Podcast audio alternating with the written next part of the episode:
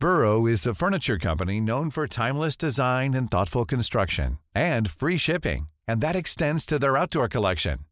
Their outdoor furniture is built to withstand the elements, featuring rust-proof stainless steel hardware, weather-ready teak, and quick-dry foam cushions.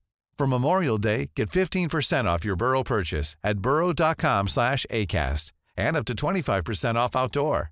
That's up to 25% off outdoor furniture at burrow.com slash ACAST. Heraldo Radio, la H se lee, se comparte, se ve y ahora también se escucha.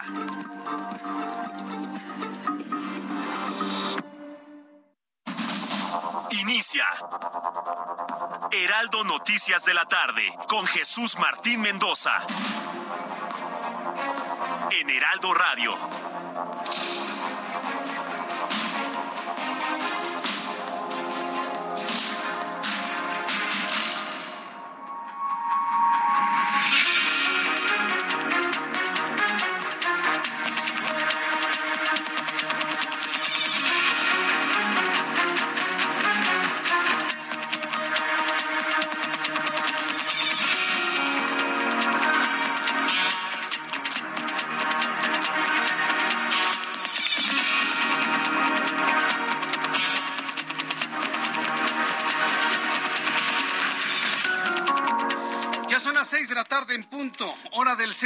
República Mexicana. Me da un enorme gusto saludarle a través de los micrófonos del Heraldo Radio en toda la República Mexicana.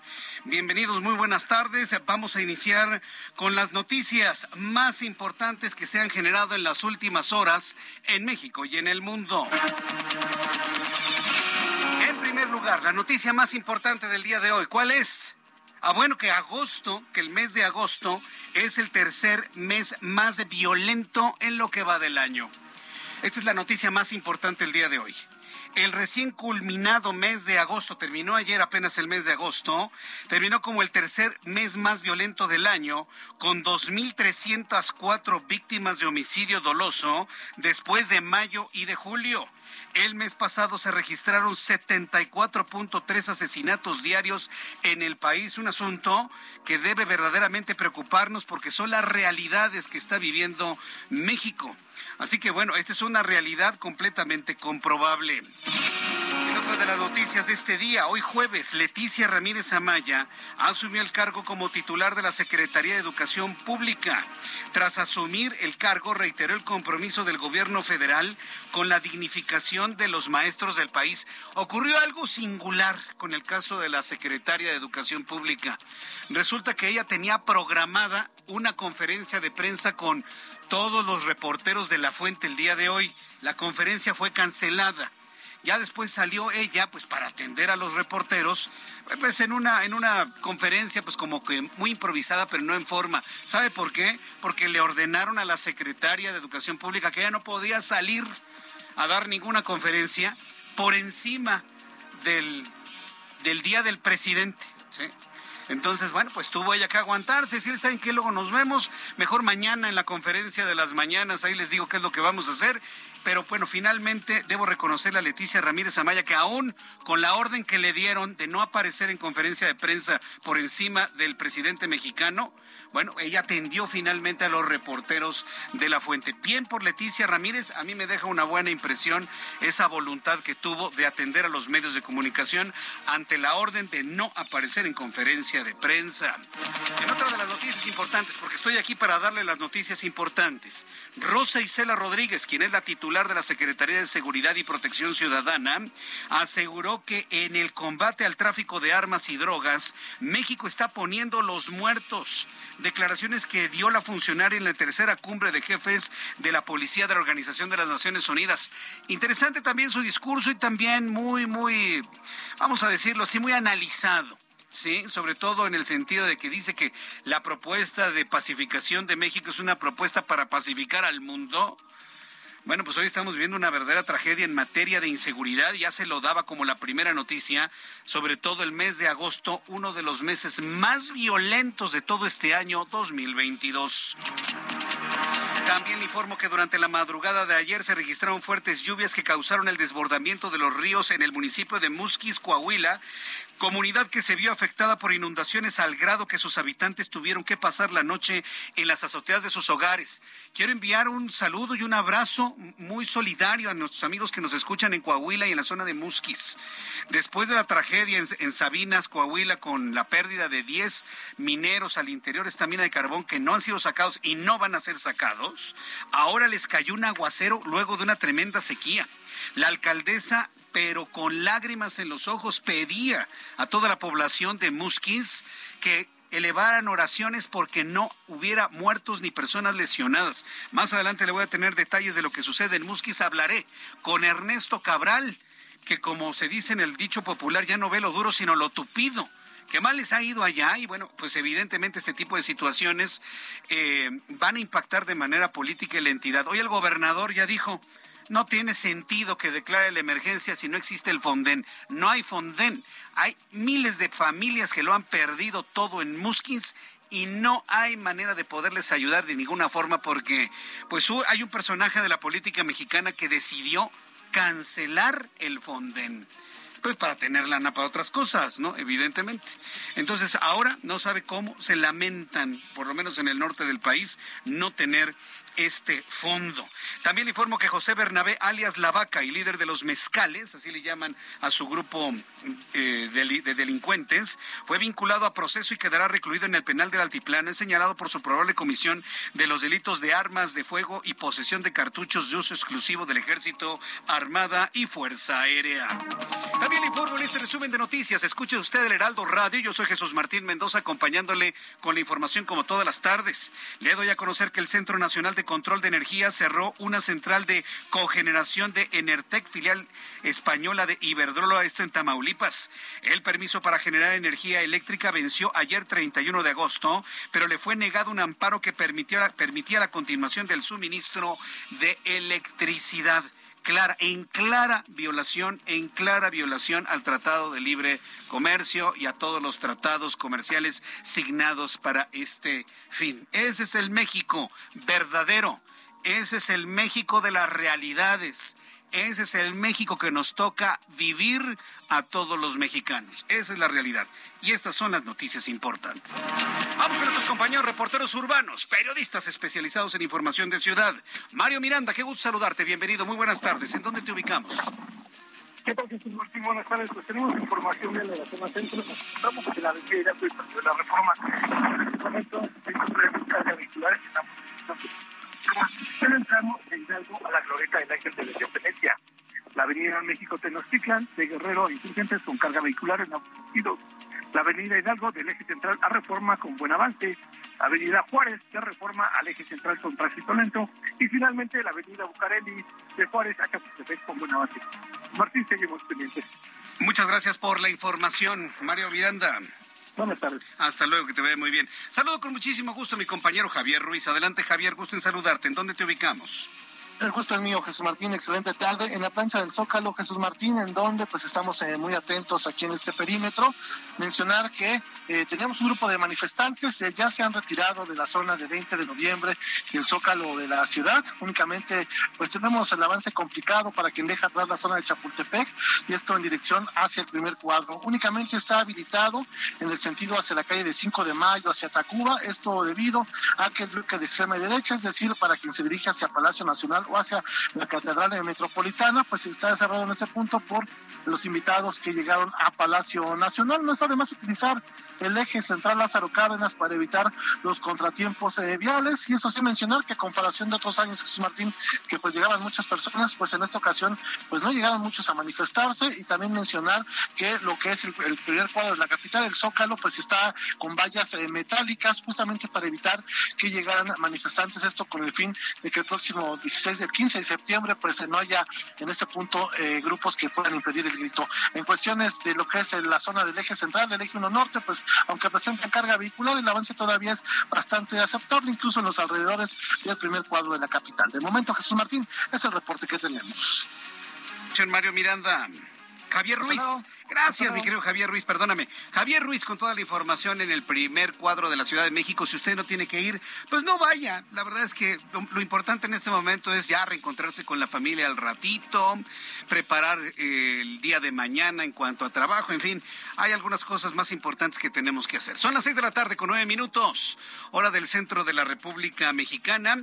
Y bueno, pues ya que conocimos esta información, vamos a revisar lo que sucedía un día como hoy Ah, ah, te tengo que dar la hora, ¿verdad? Son las seis de la tarde con nueve minutos. En Soriana, por México, lo damos todo. Compra uno y lleve el segundo al 50% de descuento en medicina ética y en incontinencia Dipen y Diapro. Sí, el segundo al 50% de descuento en medicina ética y en incontinencia Dipen y Diapro. Soriana, la de todos los mexicanos. A septiembre 1, excepto Nodrin y genéricos. Aplica restricciones. Y le damos la bienvenida nuevamente a nuestros buenos amigos de Soriana a lo largo de nuestro programa de noticias pues va a escuchar mensajes que le pueden ayudar muchísimo a su economía familiar. Así que por favor no pierda de vista todos estos mensajes de nuestros buenos amigos de Soriana.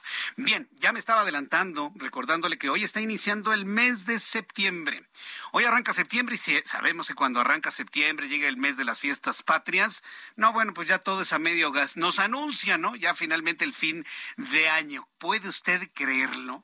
Yo todavía tengo el sabor de la rosca de Reyes de enero, imagínense nada más. Entonces, bueno, pues vamos directamente con mi compañero Abraham Arreola, que nos informa qué es lo que sucedió un día como hoy, 1 de septiembre, en México, el mundo y la historia. Amigos, bienvenidos. Esto es un día como hoy en la historia. Primero de septiembre, 1519, en Teocingo, en México, el ejército del conquistador español Hernán Cortés derrota a 40.000 hombres de Xicoténcatl.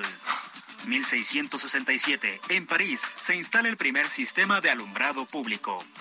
1752, Gran Bretaña y sus colonias cambian al calendario gregoriano. 1789. En Estados Unidos, el Congreso establece el Departamento del Tesoro. De igual forma, en aquel país, en 1901, Theodore Roosevelt pronuncia su discurso Habla en voz baja, pero lleva contigo un gran garrote. En 1962, el futbolista brasileño Pelé anota el gol número 500 de su carrera. Y en el año 2008, Google lanza el navegador web Chrome. Además, en Estados Unidos se celebra el Día de la Victoria sobre Japón y el Día Nacional de la Paleta de Arándanos. En Estados Unidos, digo, si aquí quiere celebrarlo, pues está perfecto. Amigos, esto fue un día como hoy en la historia. Sí, muchas gracias. Gracias, Abraham Arreola. Pues es la creatividad. Gracias, Abraham. Día de la Paleta de Arándano. No, bueno, cuando no hay que llenar los días o no saben cómo hacerlo, pues se les ocurre cada cosa la paleta de arándano. Bueno, muchas gracias, Abraham, por las efemérides del día de hoy. Vamos a revisar rápidamente las condiciones meteorológicas para las próximas horas. Mucha atención porque esto es importante. Luego de la terrible lluvia que hemos estado viendo en el norte del país, créame que informarles sobre las condiciones meteorológicas se vuelve pues fundamental. ¿Va a seguir lloviendo de esa manera en el norte del país? La respuesta es sí. El Servicio Meteorológico Nacional es parte de la Comisión Nacional del Agua, informa que seguiremos bajo los efectos del monzón mexicano, la onda tropical número 25 y 26 y canales de baja presión. ¿Qué forma de llover en Coahuila? ¿Qué forma de llover? Pero sobre todo es el cambio de paradigma, es el cambio de paradigma en el y en, la forma en la que está lloviendo. Donde no llovía, llueve. Donde llovía, ahora no llueve. Pero además, donde siempre ha llovido a lo largo del año, ya no llueve todo el año y en un día cae la lluvia de todo un año. Eso es lo que está ocurriendo con los efectos del cambio climático. Y mire, no es para echarle la culpa al cambio climático. Es algo real, es algo verdadero que está ocurriendo. A las 4 de la tarde del día de hoy se formó la depresión tropical 11E a 450 kilómetros al sur de Cabo San Lucas, Baja California. Presenta vientos máximos sostenidos de 55 hasta 75 kilómetros. Trae una velocidad que, bueno, no podría ser estacionaria, pero a 17 kilómetros por hora, pues sí es un sistema que se va desplazando. Se pronostica que en las siguientes horas se intensifique a tormenta tropical y le correspondería el nombre de Javier. Así que Javier como tormenta tropical y posiblemente huracán se conforma en el Pacífico mexicano, muy cerca de la zona turística de Cabo San Lucas. Por otro lado, el monzón mexicano se mantendrá sobre el noroeste del país, generando lluvias puntuales en Chihuahua y en Durango, muy fuertes en Sonora. La onda tropical número 25 sobre Veracruz, Puebla y Oaxaca. La 26 se desplaza sobre la península de Yucatán. Bueno, todos los elementos para informarle que sí, efectivamente seguimos en la temporada de lluvias y parece que no nos da tregua la lluvia en el norte occidente centro de la República Mexicana. Vamos a revisar las condiciones para las próximas horas.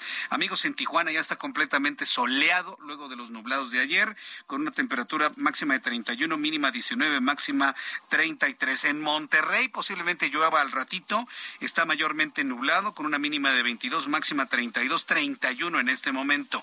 En Mérida llueve constantemente, pero con una temperatura de 24, mínima 23, máxima 33. 24 grados en Mérida es temperatura para andar con chamarra, ¿eh? Allá en, en Mérida. Ah, claro. Cuando su media es de 36 grados durante el año, pues 24 grados hace mucho frío. En Houston, mínima 22, máxima 33. En Hermosillo, Sonora, mínima 24, máxima 36 y llueve en Hermosillo. Oaxaca, 15 la mínima, máxima 27. Saludos amigos que nos escuchan en Oaxaca. Y aquí en la capital de la República, el termómetro está en 24 grados. Está parcialmente nublado. Amenaza lluvia para las siguientes horas. Mínima 13 y la máxima 25 grados Celsius son las seis con quince, las 18 horas con 15 minutos hora del centro de la República Mexicana. Quiero recordarle que tenemos una transmisión en vivo a través de YouTube en el canal Jesús Martín MX. Entra a YouTube, canal Jesús Martín MX, ahí puede entrar a nuestro chat en vivo puede entrar a nuestro chat en vivo para que usted participe, me comente, usted me diga qué es lo que piensa de los temas verdaderamente importantes. Y créame que en este momento, en este programa de noticias, escuchará las noticias en su justa dimensión, por supuesto. Bien, pues eh, vamos, a, vamos con, a continuar con lo que ha ocurrido el día de hoy. Y bueno, como primer asunto, ya que hablábamos del pronóstico del tiempo, ¿cómo ha llovido en Musquis? A mí, en lo personal, créame que me impactó el llanto de la alcaldesa de Musquis. Lloró amargamente en sus redes sociales, sobre todo porque la naturaleza, la fuerza de las lluvias, la destrucción de las casas, la pérdida del patrimonio de miles de familias en Musquis, superó por mucho a la fuerza humana que no pudo contener los afluentes desbordados en Musquis. Durante la noche del miércoles y la madrugada de hoy, se han registrado lluvias intensas en Musquis, Coahuila, donde los habitantes tuvieron que subir a las azoteas de las casas para no ser víctimas de las inundaciones que fueron ocasionadas por el desbordamiento de los ríos. La alcaldesa de Musquis, Tania Vanessa Flores, entre lágrimas, emitió un mensaje en un video donde pidió a los habitantes extremar precauciones para no lamentar pérdidas humanas y además pidió que oráramos, que eleváramos nuestras oraciones porque Musquis salga adelante. Esta es la voz de la alcaldesa Tania Vanessa Flores. Pero hago este en vivo para que tengan conciencia y no se expongan. Aléjense de las áreas inundadas porque está crítico. Se me parte el corazón ver lo que está pasando en Musquis. Lo único que le pido a Dios son las oraciones de todos y de que terminemos sin ninguna pérdida humana. Vamos a salir de esta, nos vamos a levantar de esta juntos y unidos. Es lo que dice la alcaldesa, se van a levantar, y yo creo que sí, y con la ayuda de todos los habitantes de este país se va a levantar Musquis después de este tremendo aguacero y estas pérdidas, porque hay que decirlo, no hay Fonden, no hay dinero, el presidente se acabó, se gastó el dinero del Fonden con el argumento falaz de que había corrupción, eso no es cierto. El Fonden ayudó a la recuperación de muchos pueblos que se vieron azotados por fenómenos naturales pero pues deshizo el Fonden, se quedó con el fondo o simplemente ya no dotó de dinero al fondo y ahora pues no hay dinero para reconstruir Musquis, así de claro como es. Al grado de que hoy el gobernador de la entidad dijo, no tiene ningún sentido que haga una declaratoria de emergencia si ya no existe el Fonden y no va a haber recurso para poder reconstruir lo destruido. En la línea telefónica, Ernesto Cabral, periodista en Coahuila. Estimado Ernesto, yo no sé si tú recuerdes un, aguacero y una tragedia de esta magnitud en Musquis, Coahuila. Bienvenido, gusto en saludarte. Gracias, Jesús Martín. En Melchor Musquis, Coahuila, no. Nunca le había pasado a Melchor Musquis, Coahuila. Es la primera vez. Pero lo que fue hace 10 años, tú recordarás, yo estuve reportando eh, la inundación de Sabinas Coahuila, inclusive eh, eh, yo recibí su apoyo incondicional en todos los aspectos, este, y eso hay que, eso me llegó al corazón y me llegó a la mente y lo tengo guardado en mi mente y en mi corazón. Sí, lo recuerdo cuando se te inundó tu casa, Ernesto. Exacto, se me cayó la casa. Se cayó tu casa. Se me derrumbó. Acuérdate que estaba con una, con Carmelita, y fue lo único que rescaté, a Carmelita. Un pato ganso de, de, de, de cuatro años, imagínate.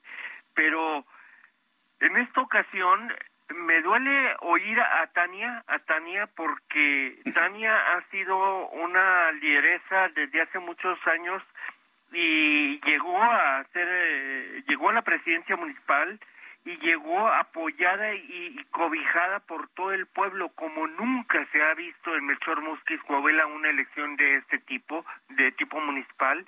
Y ella está es de un carácter mucho muy fuerte, muy dinámica, tiene un un este eh, discurso muy convincente convence a la gente, les habla y es una mujer mucho, muy derecha. Jesús Martín es una mujer de mucho empuje, de mucha valentía, de, de mucho este, corazón y, y, muy recta, sobre todo a la hora de, de, de, de, administrar las finanzas. Pues quiero decirte que este día Musquis está con un 70% de la población bajo el agua, allí en la cabecera municipal por el desbordamiento del arroyo Zamora está incomunicado con el mineral de Palau y con Nueva Rosita Coahuila. Prácticamente está incomunicado ya Melchor Musquiz Coahuila. La lluvia ha dejado 10 pulgadas desde las primeras horas de este jueves y la alcaldesa este día por la mañana declaró zona de emergencia a Melchor Musquiz Coahuila, nada más que como siempre la resistencia de las familias a salirse de sus domicilios dificulta las tareas de auxilio eh, quiero decirte que tuvo que entrar el ejército y sacarlas porque prácticamente ya estaban hasta el cuello y tuvieron que salir de su domicilio. Hay pérdidas millonarias, pérdidas materiales que ya son incalculables por las inundaciones en, las viviendas. Eh, por otra parte, también aquí en, en, en Sabinas Coahuila, la alerta personas han empezado a desalojar sus casas en la colonia de Chapultepec, casas que se encuentran en las márgenes del río Sabinas. El vado del río Sabinas literalmente está ya bajo el bajo el agua, todo lo que es el cauce del río. Quiero mencionarte y quiero recordar a nuestro auditorio que estas em, lo que son los eh, cauces de los ríos estaban completamente secos, completamente secos, de Jesús Martín. De 12 horas para acá empezó a llenarse y mira ya lo que tenemos, una inundación en los tres municipios de la región carbonífera. Decenas de familias cercanas al cruce del río ya han sido evacuadas. Autoridades han acordonado el área, se han habilitado albergues en Melchor Musquis, Coahuila, se han establecido cuatro en Sabinas, tres, eh, por mencionarte algunas eh, se ve eh, que el aumento del cauce va en aumento, va en aumento, poco a poco va en aumento. Y quiero mencionarte que hay daños en Sabinas, eh, las mallas y barandales de los vados, se desborda completamente a la altura ya el río Sabinas, a la altura del municipio de San Juan de Sabinas, el agua ya sobrepasó los puentes. Hay 17 casas inundadas en San Juan de Sabinas, una familia atrapada en el ranchito elegido Santa María que fue rescatado por un helicóptero y llevado a un albergue. Eh, vuelvo a mencionarte y repetirte que la alcaldesa Tania Flores declaró estado de emergencia, pues inundaron alrededor de eh, pues el 70% de lo que es la cabecera municipal en el barrio La Piedra subieron los niveles del, de al grado de entrar a inundar el interior de sus domicilios. Y quiero mencionarte que a raíz de todo esto desgraciadamente esa declaración que escuchamos de la alcaldesa de Melchor Musquiz Coahuila fue en las primeras horas de este día de la madrugada en la mañana. Pero algo pasó hace alrededor de la una de la tarde, dos de la tarde, dos y media de la tarde, se encuentra una persona de 65 años de edad, fue encontrada sin vida. A la altura, sí, sí, sí, a la altura del jardín de niños Miguel Hidalgo y presumiblemente fue arrastrada por la lluvia. Es de tez morena, delgado, de bigote y tiene en su brazo derecho un tatuaje con los nombres de Emilio y Carmen, identificado como Emilio Granado Moreno. Pues Hasta este momento es lo que tenemos y desgraciadamente pues ya cobró una vida Jesús Martín. La primera vida que estamos informando en el Heraldo a través de tu investigación, Ernesto Cabral. Yo te agradezco mucho esta comunicación desde Coahuila. Vamos a estar muy atentos de lo que sucede. Me impacta lo que me dices que estaba seco Muskins y ahora está inundado, lo que nos habla de que algo está cambiando en el comportamiento del clima. Ernesto Cabral, muchas gracias por esta información. Un abrazo Jesús Martín, estoy en contacto contigo. Un abrazo, seguimos en contacto. Cualquier novedad, cualquier actualización que tengamos de la información sobre las intensas lluvias en el norte del país, se lo haremos de su conocimiento. Además, estamos atentos del desenvolvimiento del nuevo sistema ciclónico que podría eh, llegar a ser una tormenta tropical de nombre Javier y pegar en Baja California Sur. Voy a los anuncios y regreso con más noticias en el Heraldo. Escucha las noticias de la tarde con Jesús Martín Mendoza. Regresamos.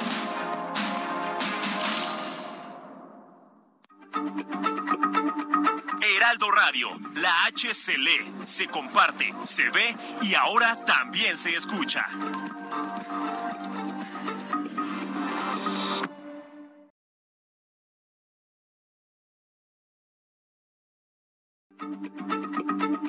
Heraldo Radio, la H se lee, se comparte, se ve y ahora también se escucha.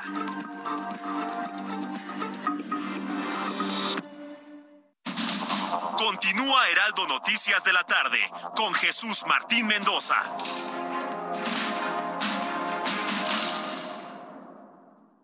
El cine a solo 29 pesos. Increíble, ¿cierto? Este 5, 6 y 7 de septiembre llega la fiesta del cine. Ven a Cinépolis y disfruta todas las películas en cartelera a precio especial. Además de increíbles precios en dulcería. Celebremos la fiesta del cine en Cinépolis.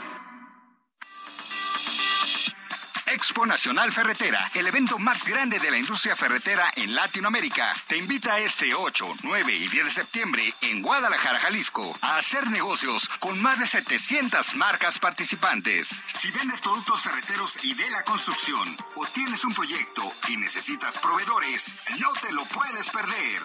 Regístrate gratis en www.expoferretera.com.mx. Te esperamos.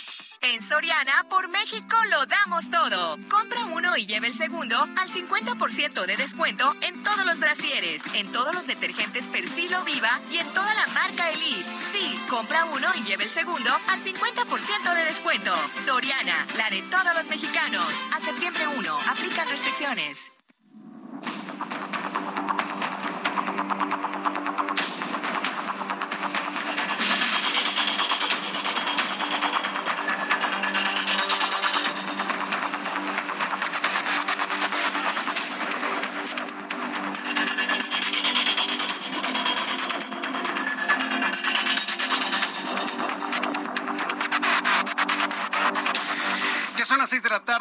Con 32 minutos, las 6 de la tarde con 32, hora del centro de la República Mexicana. Continuamos con toda la información aquí en el Heraldo Radio. En unos instantes voy a entrar en comunicación con Noemí Gutiérrez, reportera del Heraldo Media Group, más adelante para que nos dé algunas informaciones de lo que ha ocurrido en el centro de la Ciudad de México. Antes quiero informarle, antes quiero informarle que agosto, y es una de las noticias que realmente son importantes, que usted lo sepa. Agosto ha sido el tercer mes más violento en lo que va de 2022. si tenemos que señalar un asunto de verdad, un asunto que en, la realidad ocurre, es que tenemos una gran cantidad de violencia en el país. Una violencia que no se detuvo con la pandemia, que se mantuvo y que continuó creciendo durante el año 2020-2021 a estos niveles insostenibles de violencia en el 2022. Y que hagan maromas, ¿eh? Y que nos pongan columnitas, ¿no? Y una más cortita al final. Si usted suma la cantidad de muertos, Nunca México había tenido tal cantidad de muertos con la administración del actual administrador que tenemos en el Palacio Nacional. Nunca, nunca. Y así me pueden poner una, una columnita hasta el suelo. Yo sí sé sumar y sí fui a la escuela, ¿sí? Y los datos se dan con sumatorias, ¿sí? Pero estos señores, como ven que la mayoría de la gente reprobó matemáticas, como la mayoría de la gente no sabe matemáticas en este pobre país, pues le ponen una columnita hasta abajo para que se vayan con las tendencias más que con la sumatoria. No, señores, aprendan a sumar, señores. Ya sabe a, quién a quiénes me refiero, ¿no? Aprendan a sumar y se van a dar cuenta de la terrible realidad. Con 2.304 víctimas de homicidio doloso, agosto se ubicó como el tercer, más, el tercer mes más violento del año después de mayo y julio. Según el reporte diario preliminar del Gabinete de Seguridad Federal, agosto pasado, mes en el que ocurrieron bloqueos del crimen organizado vehículos incendiados en vialidades de Jalisco, Guanajuato, Chihuahua, Baja California, Colima, ocurrió en Zacatecas también. Se han registrado 74.3 asesinatos diarios en el país. Asesinatos. No porque se cagan en el baño y se maten. No, no, no. Asesinatos dolosos. Esa es la realidad.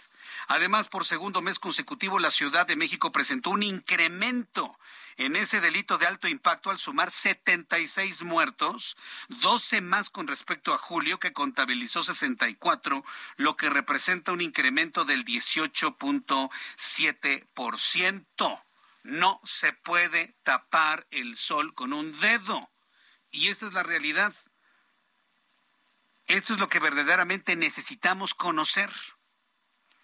Entonces eh, tenemos un fenómeno de delincuencia organizada, pues confiada, confiadísima en la impunidad, sabiendo de que no les van a hacer nada, no los van a perseguir, no, bueno, de aquí por lo menos al 2024, ¿eh? esperemos que las decisiones de la sociedad mexicana sean lo suficientemente sabias como para que las cosas de alguna manera se transformen, ¿sí? Y tengamos a alguien que verdaderamente tenga un plan para poder contener pues esta escalada de violencia que tenemos en todo el país. Agosto, entonces anótelo por favor en su agenda de las cosas reales. Agosto es el tercer mes más violento en lo que va de este año 2022. También le informo que durante su participación en la tercera cumbre, mire, mientras se da a conocer esta información, en la tercera cumbre de jefes de la policía de la Organización de las Naciones Unidas, la titular de la Secretaría de Seguridad y Protección Ciudadana, Rosicela Rodríguez, sí, está en Nueva York ella en este momento.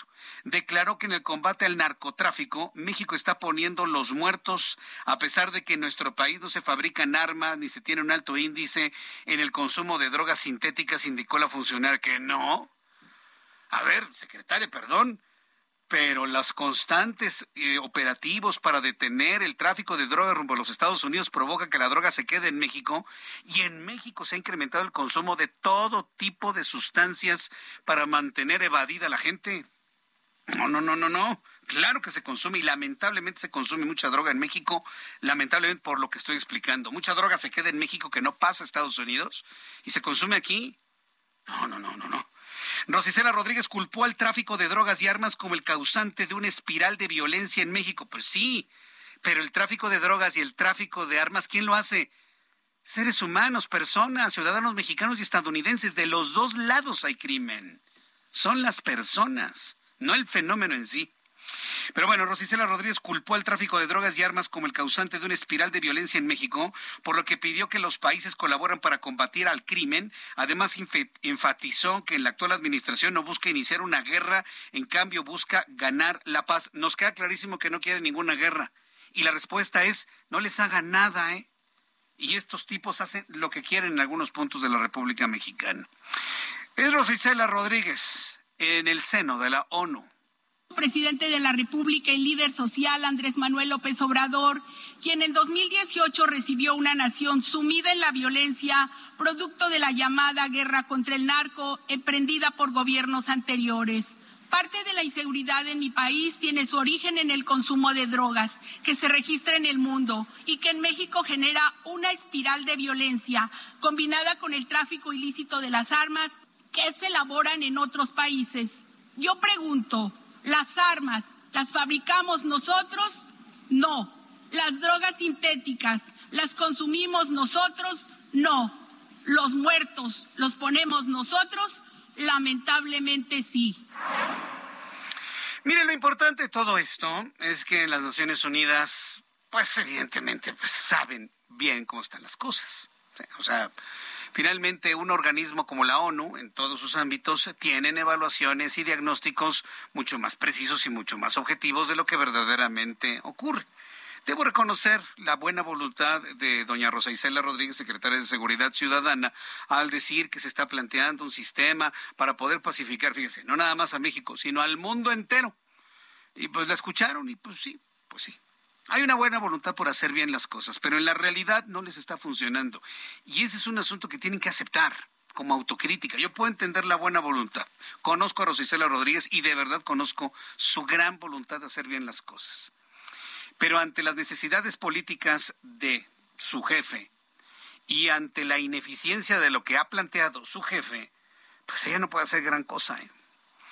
Pero bueno, esperemos que las cosas mejoren por el bien de todos, por supuesto, por el bien de todos. Bien, cuando son las seis de la tarde con 39 minutos, vamos con información, con información que nos va a compartir Iván Saldaña. Adelante, Iván. Vamos con nuestro compañero Iván Saldaña, quien nos tiene más información a esta hora de la tarde. Hoy 1 de septiembre. No lo tenemos, ¿verdad? Algo pasó con nuestra comunicación. Es que ya sabe, ¿no? Luego en este, en este tiempo eh, tenemos graves, bueno, algunos problemas de eh, comunicación telefónica, pero bueno, lo, vamos a buscar en unos instantes más. Lo que sí quiero informarle es que en unos instantes iré con mi compañera Elia Castillo, quien es reportera del Heraldo Media Group, porque ha iniciado ya la actividad en la sesión de Congreso General en la Cámara de Diputados. Ahora sí hay presidente de la mesa directiva, ¿eh? Ahora sí hay presidente de la mesa directiva, Santiago Krill.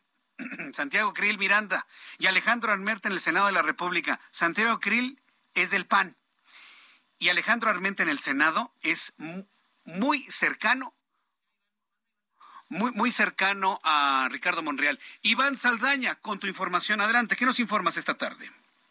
Buenas tardes.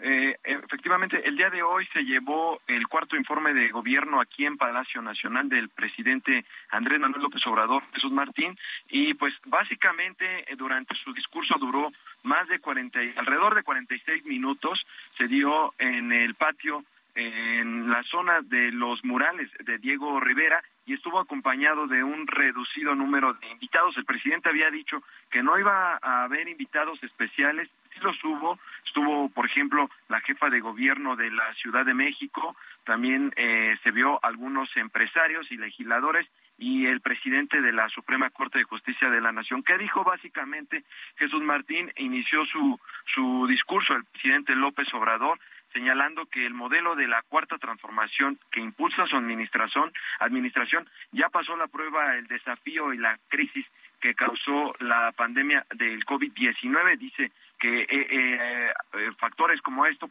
pusieron a prueba este modelo que está impulsando, incluso señaló que la economía se había caído por el tema de la crisis que generó la pandemia, pero, y lo cito textualmente, ya logramos recuperar los niveles previos al COVID-19. Dio varias cifras, entre ellos, por ejemplo, la del INEGI, que están inscritos eh, al IMSS más de 21 millones 236 mil trabajadores, 623 mil más de lo que eh, estaban inscritos antes de la pandemia. Otro de los temas angulares de los que habló el presidente López Obrador, sin duda, fue el tema de la seguridad.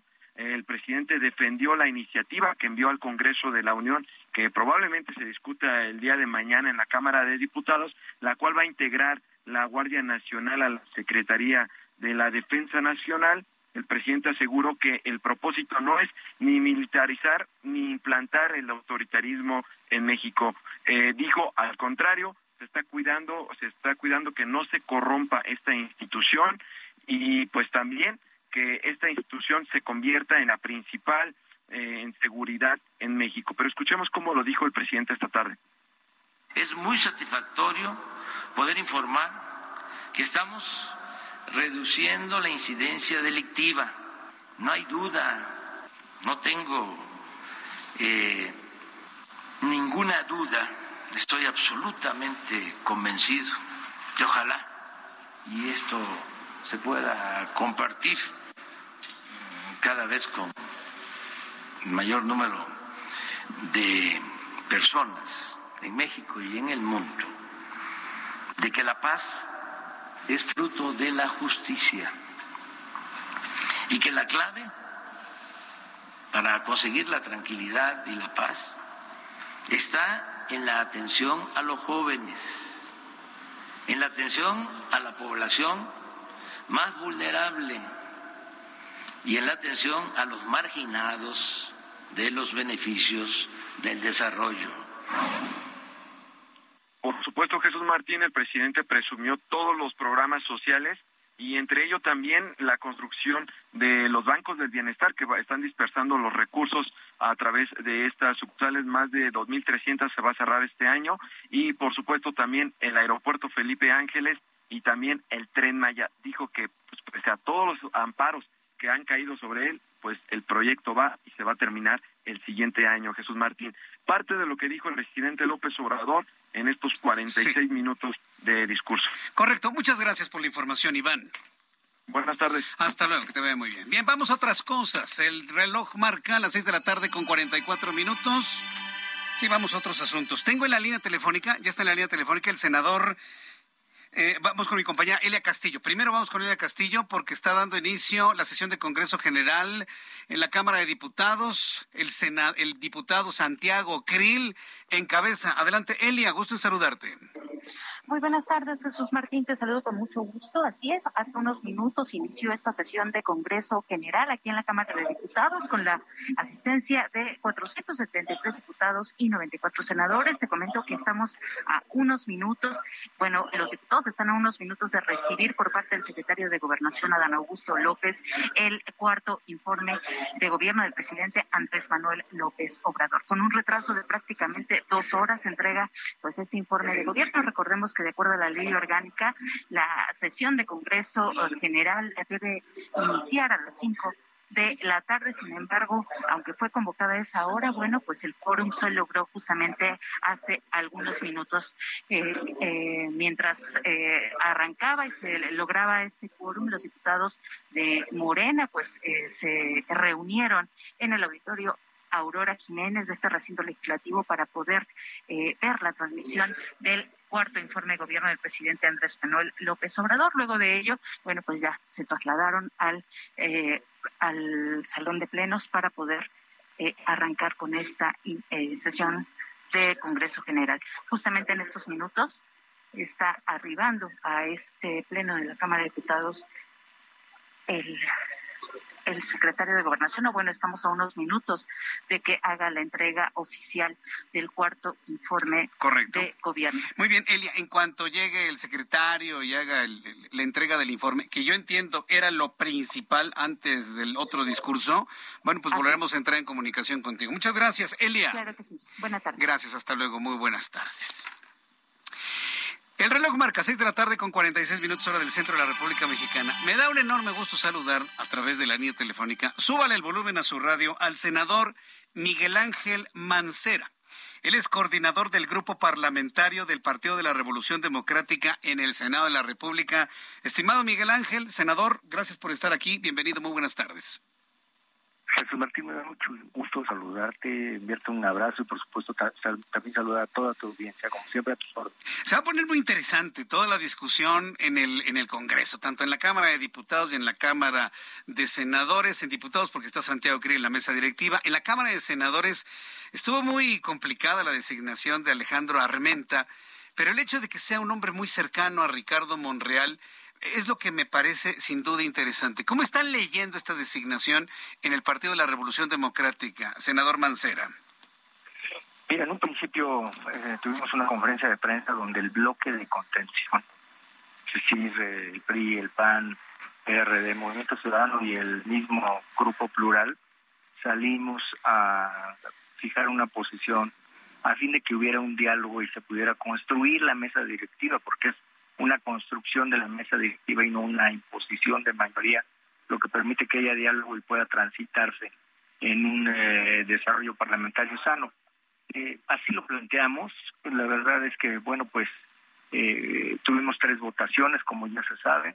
eh, muy cerradas, con mucha discusión, con mucha polémica, y al final nosotros en el bloque de contención abonamos a la gobernabilidad para el Senado de la República, hicimos un poco también para que pueda haber esta división de poderes, para que se tenga autonomía y para que podamos ser un fiel de la balanza también en el análisis del debate constitucional, Jesús Martín. Ahora, e-, ese, debate, debido precisamente a estas condiciones, vamos a decir, las extrapolíticas, en el sentido de las cercanías entre unos y otros, ¿cómo visualizan el, futuro de las discusiones en el Senado de la República? Todos sabemos que el senador Monreal se ha convertido en un fiel de la balanza, un equilibrio o un dique para ciertas órdenes que llegan desde el Palacio Nacional, Senado de la República. Ante esa realidad, ¿cómo se ven las cosas, senador Mancera? Yo no dudo que él vaya a sostener su convicción porque la ha reiterado en diferentes foros y en varias ocasiones respecto de cuidar la constitucionalidad. En cada uno de los ejercicios que hemos participado, y donde ha sido también eh, mediador, digamos, entre el grupo mayoritario y sus aliados y el grupo de, de contención, eh, hemos podido construir. Te hablaría de Guardia Nacional, te hablaría de programas sociales, de revocación de mandato, de la propia consulta popular, de una serie de reformas constitucionales que requerían mayoría calificada y que por consenso se aprobaron. Entonces, yo espero que así siga siendo. Confío en el senador Armenta, es una persona que conozco, eh, de la actuación en las diferentes comisiones donde nos ha tocado coincidir. Y bueno, eh, con la conformación de la mesa directiva de las vicepresidentas, vicepresidentes y secretarios, creo que se equilibra eh, el poder tener un debate mucho más, mucho más sano, Jesús Martín. Eso, eso es importante, escuchar del senador Mancera que se confía, que usted y los demás senadores confían en la, en la convicción constitucional del presidente de la mesa del Senado, pues de alguna manera se escucha como aire fresco, sobre todo porque da la impresión que la tendencia actualmente es no observar ni las, las leyes ni las reglas y no observar la constitución bajo el argumento falaz de que con la voluntad, la voluntad del pueblo está por encima de todo, inclusive por encima de la Constitución, cosa que empieza a preocupar que no se observe la Constitución. Hoy tener un presidente en el Senado que observe estrictamente la Constitución, bueno, pues nos da esperanza de que todo va a fluir bien, ¿no, senador? Y si no, no tengas ninguna duda que el bloque de contención seguirá cumpliendo con esa tarea, con la tarea de contención, que llevamos 20 acciones de inconstitucionalidad y hemos tenido buenos resultados en la gran mayoría de las que ya se resolvieron. Sí, sí, me, parece muy interesante eso. Pero además también, senador, privilegiar la una agenda legislativa verdaderamente útil para la ciudadanía. Y lo comento porque andan ahí queriendo discutir el asunto que si las conferencias matutinas se vuelven constitucionales, me parece es una gran ociosidad.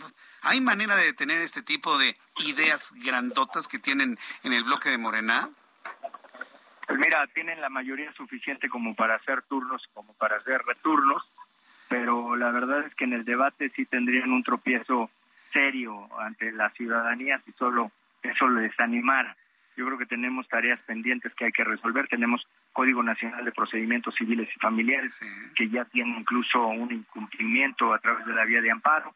Y, tenemos eh, pendiente cannabis y tenemos pendiente migrantes y tenemos pendientes muchas, muchas cosas que la gente nos está pidiendo.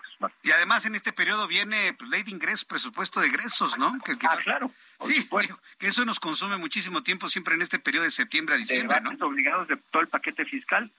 además, sí, todo el paquete. Uy, va a faltar tiempo, ¿no, senador?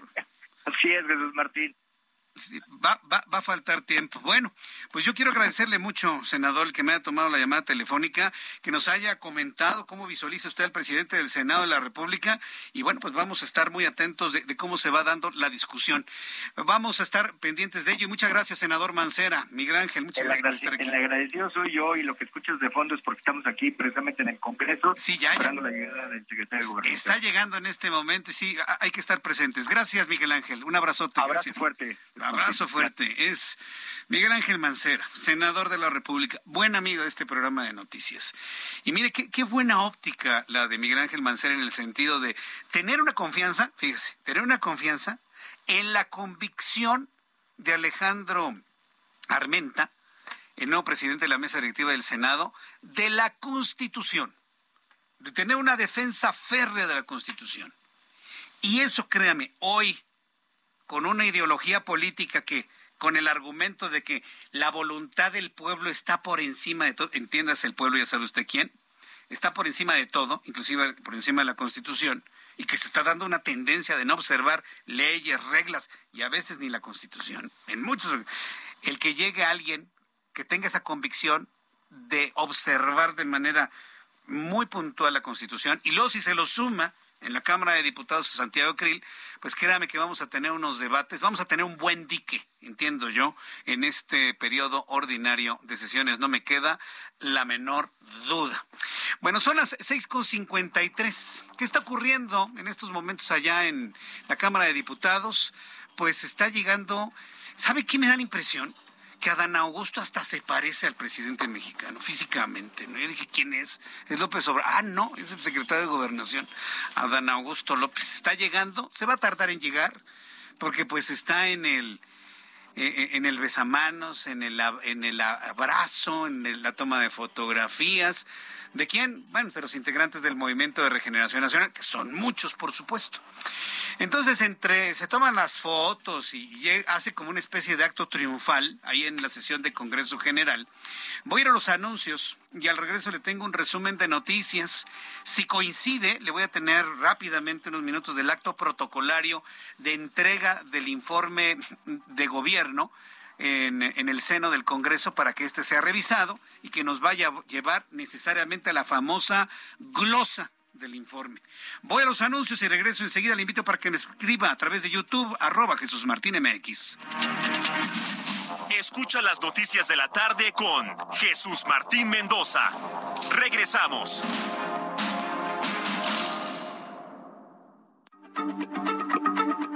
Heraldo Radio, la H se lee, se comparte, se ve y ahora también se escucha.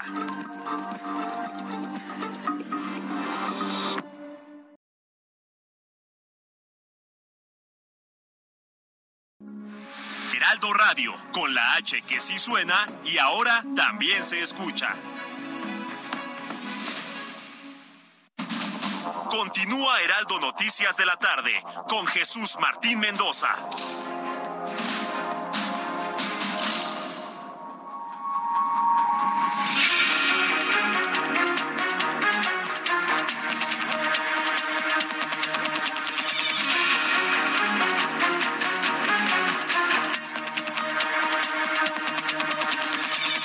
Las 7 en punto, las 19 horas en punto hora del centro de la República Mexicana, le presento un resumen con las noticias más importantes, solo lo más importante, lo más destacado que ha ocurrido en México y en el mundo. En primer lugar, realidades que vive México. El recién culminado mes de agosto terminó como el tercer mes más violento del año, con 2.304 asesinatos con 2.304 víctimas de homicidio doloso después de mayo y julio. Ha estado subiendo la estadística de asesinatos. Ese es el México real que usted debe conocer y esa es la noticia tristemente más importante. Aquí en el Heraldo Radio el mes pasado se registraron 74.3 asesinatos cada día. También eh, quiero informarle en este resumen de noticias que durante la madrugada de ayer, bueno, la, la, noche de ayer y la madrugada de hoy, se registraron fuertes lluvias que causaron el desbordamiento de ríos en el municipio de Musquis, en Coahuila. Todavía en este momento nos informaba Ernesto Cabral nuestro corresponsal, periodista allá en Coahuila, todavía hay personas en este momento afectadas por la inundación, personas que lo han perdido todo. El gobernador de la entidad ha dicho que no tiene ningún caso declarar emergencia o declarar algún tipo de emergencias porque ya no existe el Fonden, no hay recursos para atender a la población. Hace unos instantes en este programa de noticias tuve la oportunidad de conversar con Miguel Ángel Mancera, coordinador del Partido de la Revolución Democrática en el Senado. Declaró en entrevista en El Heraldo que confía en el senador Alejandro Armenta y también confía en su convicción de cuidar siempre la constitucionalidad. Repito, Dice Miguel Ángel Mancera y que otros senadores también tienen la misma convicción de que Alejandro Armenta va a cuidar siempre la constitucionalidad para que en conjunto los legisladores de contención construyan reformas constitucionales que puedan aprobarse. En cambio, el senador del PRD dijo que en caso de que no exista un debate sano, los senadores de la oposición van a continuar declarando inconstitucional, inconstitucional todas las violaciones de la ley. Vamos a escuchar a Miguel Ángel Mancera. Yo no dudo que él vaya a sostener su convicción porque la ha reiterado respecto de cuidar la constitucionalidad. En cada uno de los ejercicios que hemos participado, y donde ha sido también eh, mediador, digamos, entre el grupo mayoritario y sus aliados y el grupo de, de contención, hemos podido construir. Te hablaría de orden nacional, te hablaría de programas sociales, de una serie de reformas constitucionales que requerían mayoría calificada y que por consenso se aprobaron. Entonces, yo espero que así siga siendo. Confío en el senador Armenta. Confío en el senador Armenta. Solo lo importante esta tarde aquí en el Heraldo, el Centro Alemán del Cáncer, dijo que el 44% de las muertes por cáncer a nivel mundial pudieron evitarse no consumiendo alcohol de manera desmedida. Esto me parece que es un tema fundamental. El Centro Alemán del Cáncer dijo que el 44% de las muertes por cáncer a nivel mundial pudieron evitarse no consumiendo alcohol de manera desmedida, no fumar en exceso, recibiendo vacunas como la del BPH, enfermedad que puede ocasionar cáncer cervicuterino y así evitar que se generen células cancerígenas en nuestro cuerpo. Científicos australianos publicaron un estudio donde afirman que los incendios forestales de 2020 en Australia aumentaron 0.7 grados Celsius la temperatura de la estratosfera. Estos incendios que consumieron 5.8 millones de hectáreas ocasionaron que el agujero antártico en la capa de ozono lamentablemente aumentara de tamaño.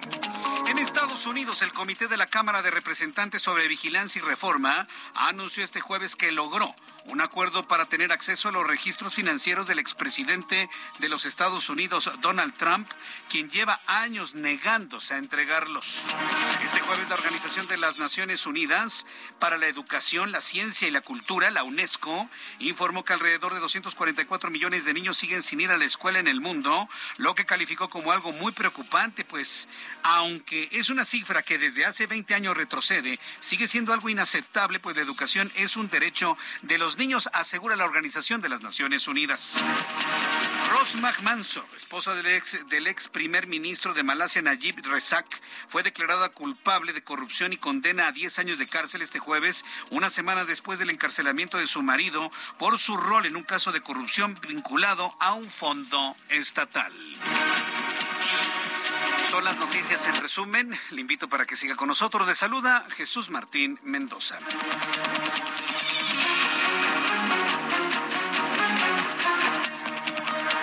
Ya son las siete con seis, las siete con seis horas del centro de la República Mexicana. En este momento, Miguel Ángel Mancera, nuestro buen amigo con quien conversamos hace unos instantes, ya logró saludar al secretario de Gobernación, Adán Augusto López Hernández. No sé si se alcanzó a tomar la foto, pero ya lo saludó. Bueno, con esto quiero decirlo, que el secretario de Gobernación no ha llegado a donde tiene que llegar. Lleva diez minutos de besamanos. Bácala. Imagínate cómo queda la mano. Sí, sí, porque está apriete y apriete y apriete manos en tiempos de pandemia y obviamente sin cubrebocas. Hay algunos legisladores que responsablemente están utilizando su cubrebocas en este lugar, pero pues ya saben, ¿no? Que este gobierno le dice al cubrebocas bozal. Pero mire lo que es noticia, saludó a, saludó a Kenia López Rabadán de beso. Hace unos instantes, ¿no? Para que vea lo que... Ay, también a Xochil Gálvez. Así le alcanza a ver, senadora, deme su brazo y le dio un beso. Xochitl Galvez con un vestido de color azul. Kenia López Rabadán siempre impecable con su vestimenta, saludando al secretario de Gobernación, tomando en cuenta, tomando en cuenta que son eh, personajes de la oposición. Bueno, vamos con nuestros compañeros reporteros urbanos. Mario Miranda, adelante Mario, gusto en saludarte. ¿En dónde te ubicamos? ¿Qué tal Jesús Martín? Buenas tardes. Pues tenemos información de la zona azul informarle a los amigos automovilistas que en estos momentos se encontrarán carga vehicular en el anillo periférico de San Jerónimo a la Glorieta de Vaqueritos. En el sentido opuesto del anillo periférico de Canal de Chalco a San Jerónimo encontraremos buen avance. Cafetales del periférico a Calzada del Hueso con tránsito lento. Calzada del Hueso de Cafetales a Calzada de Tlalpan con vialidad estable. y finalmente Calzada de Miramontes de Periférico a Calzada de las Bombas con carga vehicular en ambos sentidos. Martín, la información que tengo. Muchas gracias por la información, Mario Miranda. Seguimos pendientes. Hasta luego, que te vaya muy bien. Vamos con mi compañero Javier Ruiz. Adelante, Javier. Gracias, Jesús Martín. Continuamos recorriendo la zona centro de la Ciudad de México. Hace unos momentos lo hicimos a través de la avenida Doctor Río de la Loza y su continuación la avenida Fray Servando Teresa de Mier. Y el avance pues ya realmente bastante complicado, Jesús Martín, para quien desea llegar hacia Congreso de la Unión, a la zona de circunvalación. En ese punto, pues tenemos también constante cruce de peatones, hay actividad comercial, superando el eje 3 Oriente, la circulación mejora en dirección hacia el circuito interior, incluso para continuar hacia la avenida 8, la avenida Francisco Morazán. Y el eje central Lázaro Cárdenas, para esta hora ya el avance es lento, una vez que se deja atrás el eje 3 Sur, para quien desea llegar al Palacio de Bellas Artes o más adelante para continuar hacia el eje 1 Norte. De momento, Jesús Martín, ese es el reporte que tenemos. Muchas gracias por esta información, Javier Ruiz. Estamos atentos, hasta luego. Eh, estamos atentos, gracias, hasta luego. Nuestros compañeros reporteros urbanos son las siete con ocho y escuche usted el Heraldo Radio. Expo Nacional Ferretera, el evento más grande de la industria ferretera en Latinoamérica, te invita este 8, 9 y 10 de septiembre en Guadalajara, Jalisco, a hacer negocios con más de 700 marcas participantes. Si vendes productos ferreteros y de la construcción, o tienes un proyecto y necesitas proveedores, no te lo puedes perder. Regístrate gratis en www.expoferretera.com.mx. Te esperamos. El amor inspira nuestras acciones por México. Reforestando la tierra, reciclando, cuidando el agua, impulsando a las mujeres y generando bienestar en las comunidades. Juntos somos Coca-Cola y contigo el amor multiplica. Bueno, ya son las siete con nueve, las 19 horas con nueve minutos, hora del centro de la República Mexicana rápidamente, si, me das un poquito de audio de lo que sucede en la Cámara de Diputados, en este momento ha llegado hasta el presidium de la Cámara de Diputados en la sesión de Congreso General, secretario de Gobernación, Adán Augusto López, y en un hecho, pues, eh, pues no visto en el pasado, porque el informe de gobierno por escrito se recibía en un salón alterno, pues agarró el micrófono y seriamente Santiago Krill, quien es el presidente de la mesa directiva, lo observa mientras habla el secretario de Gobernación presidente del Congreso General de los Estados Unidos Mexicanos.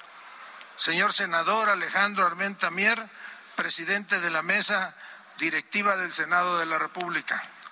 Señores integrantes de las juntas de coordinación política de las dos cámaras del Honorable Congreso de la Unión, diputadas y diputados, senadoras y senadores. Muy buenas tardes a todos en cumplimiento a lo dispuesto por el artículo 69 de la Constitución Política de los Estados Unidos Mexicanos y en representación del ciudadano presidente constitucional de los Estados Unidos Mexicanos, licenciado Andrés Manuel López Obrador, acudo a esta soberanía para hacer entrega por escrito del cuarto informe sobre el estado que guarda la administración pública del país. Y en ese momento, el secretario de Gobernación entrega un enorme legajo de libros en color pino, en el color del Partido Movimiento de Regeneración Nacional, claro está, que es recibido por Santiago Krill y él le entrega el acuse de recibo al secretario de Gobernación. Bueno, con esto se ha cumplido el protocolo propio de este 1 de septiembre. Son las 7 con 11, las 7 con 11 hora del centro de la República Mexicana. Me da mucho gusto recibir aquí en el estudio, se encuentra nuestro buen amigo Franco Vidal, él es director general de la empresa JPM Jubilación y Pensión Máxima. Hemos tenido varias entrevistas con él. Mucha atención a quienes están buscando jubilaciones y pensiones en el Seguro Social. He platicado con él en radio, he platicado con él en televisión. Y bueno, pues hay una, ha venido precisamente el día de hoy para aclarar algunas dudas de nuestros amigos que se han comunicado con ellos.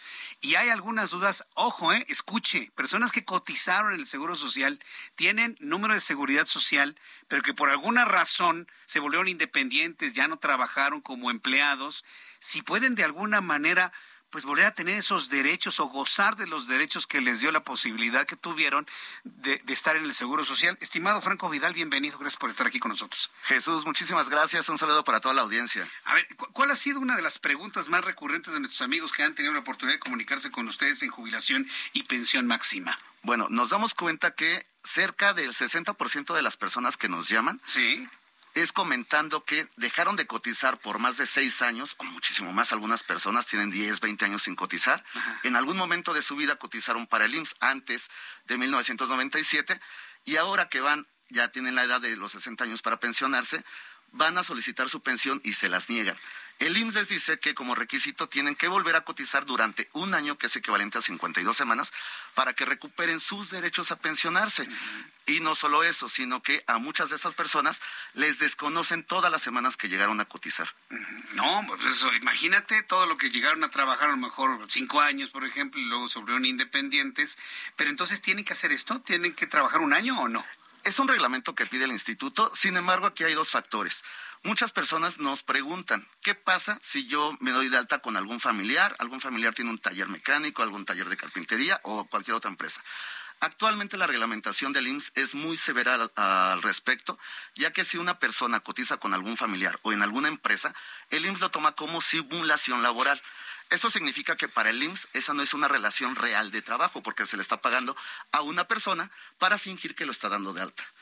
Ante eso, nosotros los podemos inscribir en un programa directamente del Instituto Mexicano del Seguro Social, donde les da el derecho a cotizar, hacen aportaciones para su Afore y además recuperan todo su historial laboral para que puedan tener derecho a una pensión. Para cuando cumplen los 60 años. Es correcto, para que cuando cumplan los 60, pero te estoy comentando que de este 60% que nos llaman, son personas que ya están arriba de los 60 años, entonces ya fueron a hacer su trámite y por esta razón les negaron la pensión.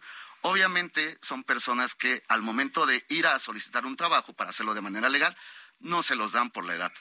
Actualmente en México la edad laboral prácticamente termina a los, a los 40 años de edad. Después de esa edad es casi imposible que una empresa los dé de alta como trabajadores contratándolos realmente. Ahora, ¿este beneficio aplica para quienes cotizaron con la ley del 97 o con la ley del 73? Es para aquellas personas, esta reglamentación o impedimento a la pensión es para aquellas personas que cotizaron antes del primero de julio de 1997. Es decir, si llegaron a cotizar en el 92, en el 93 o antes y se salieron de trabajar por alguna razón y ya no cotizaron, ya no van a poder tener una pensión, a menos que los demos de alta eh, aquí en JPM en este programa del IMSS. O sea, eh, la pregunta va en el sentido de quién resulta más beneficiado, quién está bajo la ley 97 o la ley 73. En este sentido, las personas que están en la ley del 73, porque van a tener una pensión vitalicia ah. con una eh, con un aguinaldo anual, el beneficio es extendible, es decir, si la persona llegara a fallecer, ese beneficio de la pensión se le transfiere a su esposa o esposo. Correcto, entonces puede inclusive heredarlo también. Es correcto, estas pensiones se heredan. A diferencia de las pensiones que son ahora de Afores, que son después del 97, estas pensiones ya no se pueden heredar e incluso se calculan únicamente con el saldo que tengan las personas en su Afore, lo cual es muy bajo. Correcto. ¿Hay algún requisito para obtener este beneficio en cuanto a tiempo cotizado en el pasado? Es decir, eh, ¿se requiere un mínimo de, de, de semanas cotizadas? Mira, en total se requiere que tenga por lo menos 450 semanas, lo que equivale a nueve años cotizados. No importa que hayan sido eh, un mes en una empresa, otro mes, es decir, que haya sido variable. Si en total tiene nueve años cotizados, al inscribirse con nosotros tenemos la facultad y las, las herramientas para que le autoricen su pensión por el monto máximo de acuerdo a su trayectoria laboral. Correcto, muy bien. Bueno, hay varias personas que ya me empiezan a enviar eh, comentarios, preguntas, están mostrando algún interés. ¿Qué es lo que tienen que hacer las personas que están en estos supuestos y que coinciden con las preguntas que han llegado a JPM Jubilación y Pensión Máxima? ¿A dónde tienen que comunicarse para poder explorar la posibilidad de tener este beneficio? Jesús, nuevamente les pedimos que se comuniquen con nosotros, pero a través de mensaje de WhatsApp para que no se desborden las llamadas. Correcto. Si son de la Ciudad de México o del Estado de México, se pueden comunicar al número 55 37 49 41 42 y 55 10 29 74 76. Y si son del interior de la República, no importa cualquier estado que sea, se pueden comunicar al número 22 24 10 13 94. A ver, lo voy a repetir, por favor, si usted va manejando y tiene posibilidad de estacionarse para que tome nota o aprenderse si tiene muy buena memoria los números de WhatsApp y envíe ya un WhatsApp en este momento para que nuestros amigos de JPM se pongan en contacto con ustedes, porque podría esta llamada generarle a usted una pensión vitalicia con aguinaldos. Fíjese lo que le estoy diciendo. 55 37 49 41 42. Mensajes de WhatsApp. 55 55 10 29 74 76. Y para nuestros amigos en el resto del país, marquen el siguiente WhatsApp 22 24 10 13 94.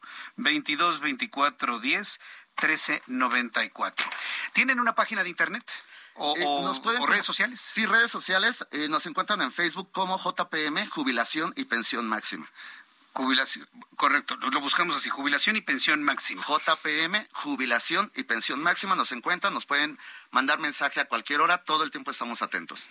Correcto, pues eh, agradezco mucho Franco Vidal, director general de la empresa JPM Jubilación y Pensión Máxima, el que nos hayas visitado el día de hoy. Mucho éxito en esto y estaremos en comunicación. Por supuesto, queremos ayudar a, toda la- a todo el país y principalmente, como decimos, a nuestros adultos mayores. Esto puede ayudar a muchas personas. Por ¿eh? supuesto.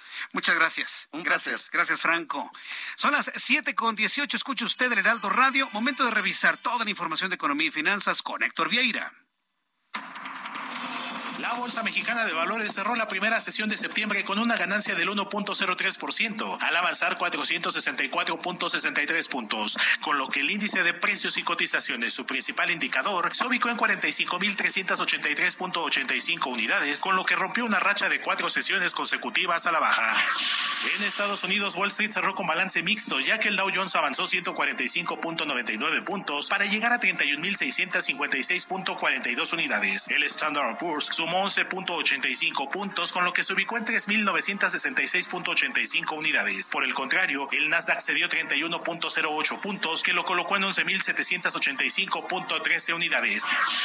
En el mercado cambiario, el peso mexicano se depreció 0.19% frente al dólar estadounidense, al cotizarse en 19 pesos con 88 centavos a la compra y en 20 pesos con 18 centavos a la venta en ventanilla. El euro cerró en 19 pesos con 87 centavos a la compra y en 20 pesos con 7 centavos a la venta. En tanto, el Bitcoin tuvo un alza en su valor del 0.53% para cerrar en 20.160.60 dólares por unidad, equivalente a 406.881 pesos mexicanos con 23 centavos.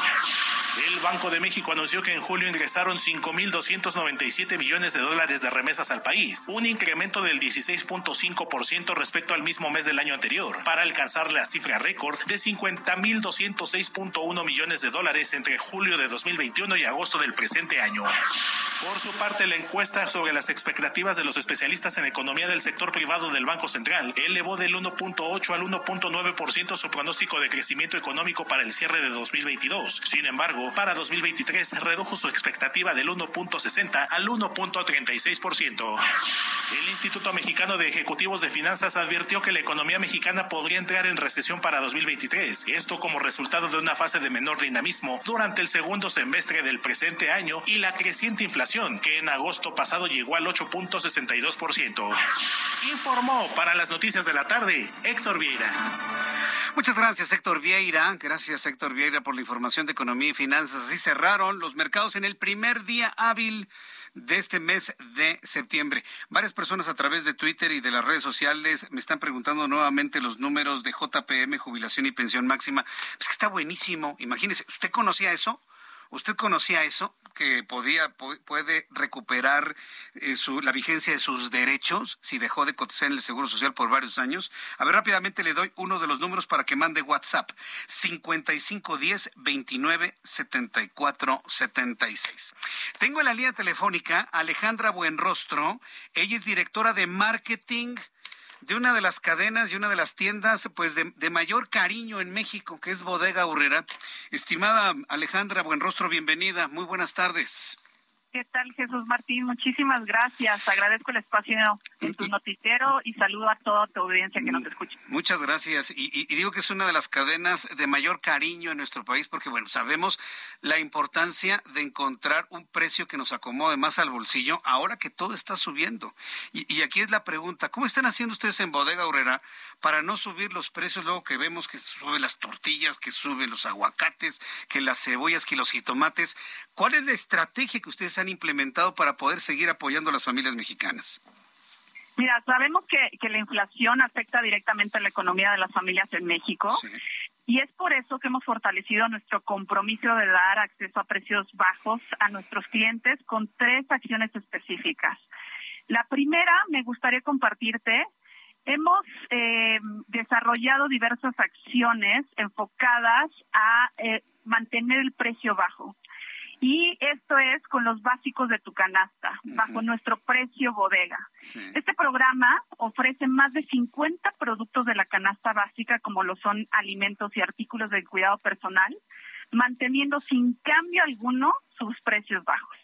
La segunda es nuestra colaboración con el gobierno de México a través de su invitación para participar en el, en el paquete contra la inflación y la carestía, mejor conocido como PASIC, seguramente lo conoces, con el cual trabajamos para mantener el precio más bajo posible en 24 artículos de la canasta básica.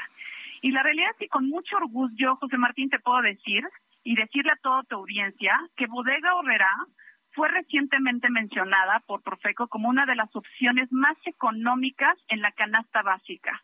Finalmente, y una de las estrategias también más importantes para ayudar a todos nuestros clientes en este tema, es las marcas propias, nuestras marcas, como es el caso de la marca Aurrera, Great Value, Equate o Medimar, estas marcas nos permiten dar acceso a nuestros clientes a productos de calidad a los precios más bajos y ayudarles a ahorrar dinero en este momento crítico.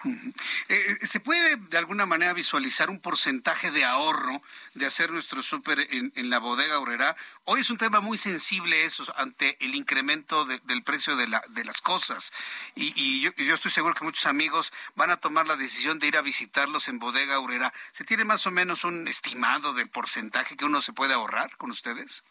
Mira, el porcentaje te puedo dar más dos, dos campañas importantes. La realidad es que, no sé, seguramente has escuchado una de nuestras campañas más importantes, Morraya. Esta ah, campaña hace que cada peso cuente para adquirir los productos que necesitamos. Nuestros clientes encuentran artículos que van desde los 5 pesos, 10 y hasta 20 pesos o combos de productos hasta los 35 pesos lo que significa que juntando las monedas, la morralla que se encuentra en nuestros clientes, en las bolsas, en la lavadora, en la calle, inclusivamente durante toda la semana, en Bodega Horrera pueden llenar su despensa, José Martín. Pues Alejandra Buenrostro, directora de marketing de Bodega Horrera, yo agradezco mucho que podamos tener esta comunicación para hacer esta invitación para que nuestros amigos vayan a Bodega Horrera y de esta manera pues salir adelante de estos tiempos de crisis que nos ha tocado vivir. Muchísimas gracias, Alejandra. Gracias, José Martín. Agradezco el espacio e invito a todos sus radioescuchas a aprovechar los precios bajos que tiene Bodega Horrera en más de nuestras más de 2.200. Escucha las noticias de la tarde con Jesús Martín Mendoza. Regresamos.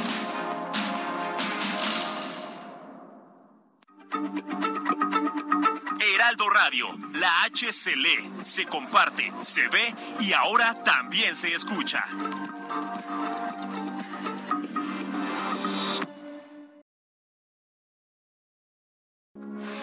Heraldo Radio, con la H que sí suena y ahora también se escucha. Continúa Heraldo Noticias de la tarde con Jesús Martín Mendoza.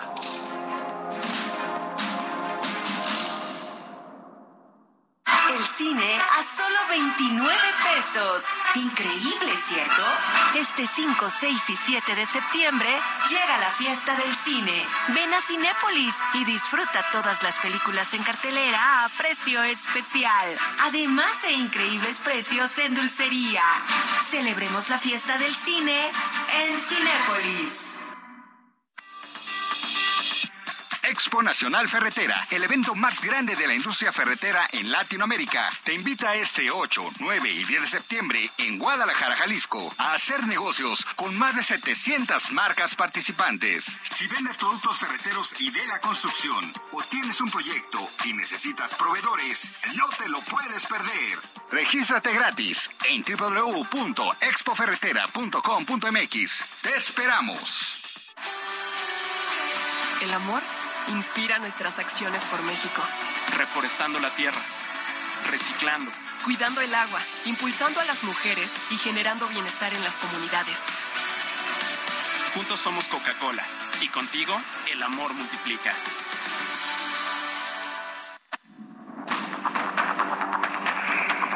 Son las 7 de la noche o 7 de la tarde con 32 minutos hora del centro de la República Mexicana. Seguimos con las noticias aquí en el Heraldo Radio en este primer día de septiembre, hoy 1 de septiembre, dándole a conocer lo verdaderamente importante para el día de hoy. Le tengo información de último momento.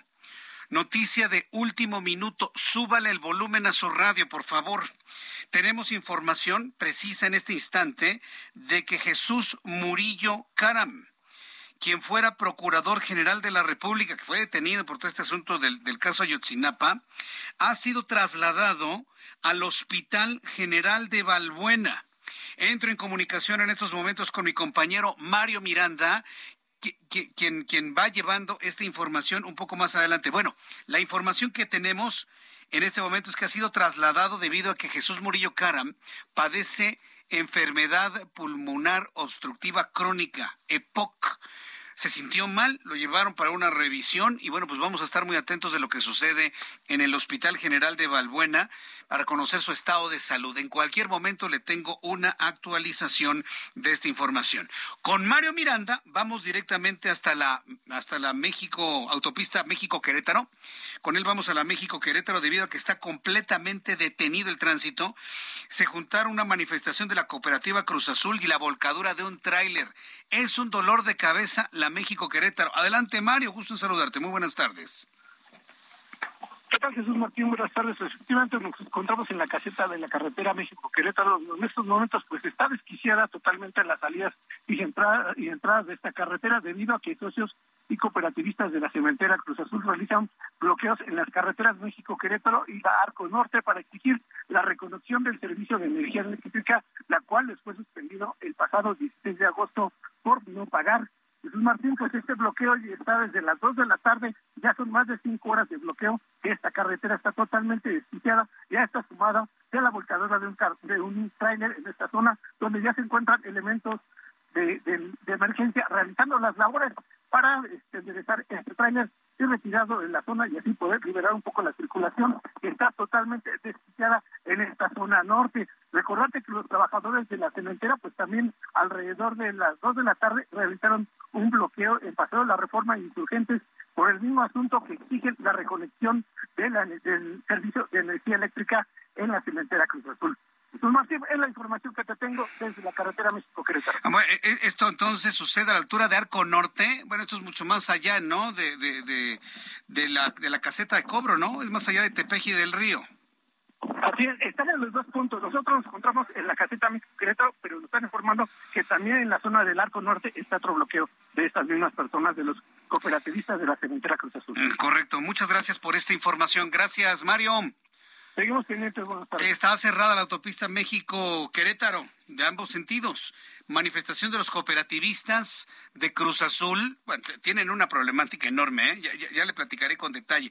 Y además, la volcadura de una pipa en la México-Querétaro. ¿Qué cree? Hay otra pipa volcada en la México-Cuernavaca. Continúa cerrada la circulación de la autopista México-Cuernavaca eh, tras volcadura de pipa de gas. En la México Cuernavaca también tenemos esta volcadura. Parece que ya empezaron a moverla, ¿no? La, la pipa. Ya empezaron a moverla. Y a ver, nuestros amigos, mucha atención que nos escuchan también atrapados en la México Cuernavaca. rumbo a Cuernavaca. Tenemos un cierre con base en la información que tenemos en este momento. El cierre está, está a partir de la caseta de cobro de Tlalpan no lo están dejando pasar. Ahí está todo cerrado, la zona de curvas, todo absolutamente, Parres, eh, Tres Marías, el Capulín, todo cerrado. Después de Tres Marías es donde ya está abierta la autopista. Sobre todo para quienes quieren utilizar la carretera libre, irse por la libre, incorporarse a la autopista a la altura de Tres Marías, pues lo pueden hacer.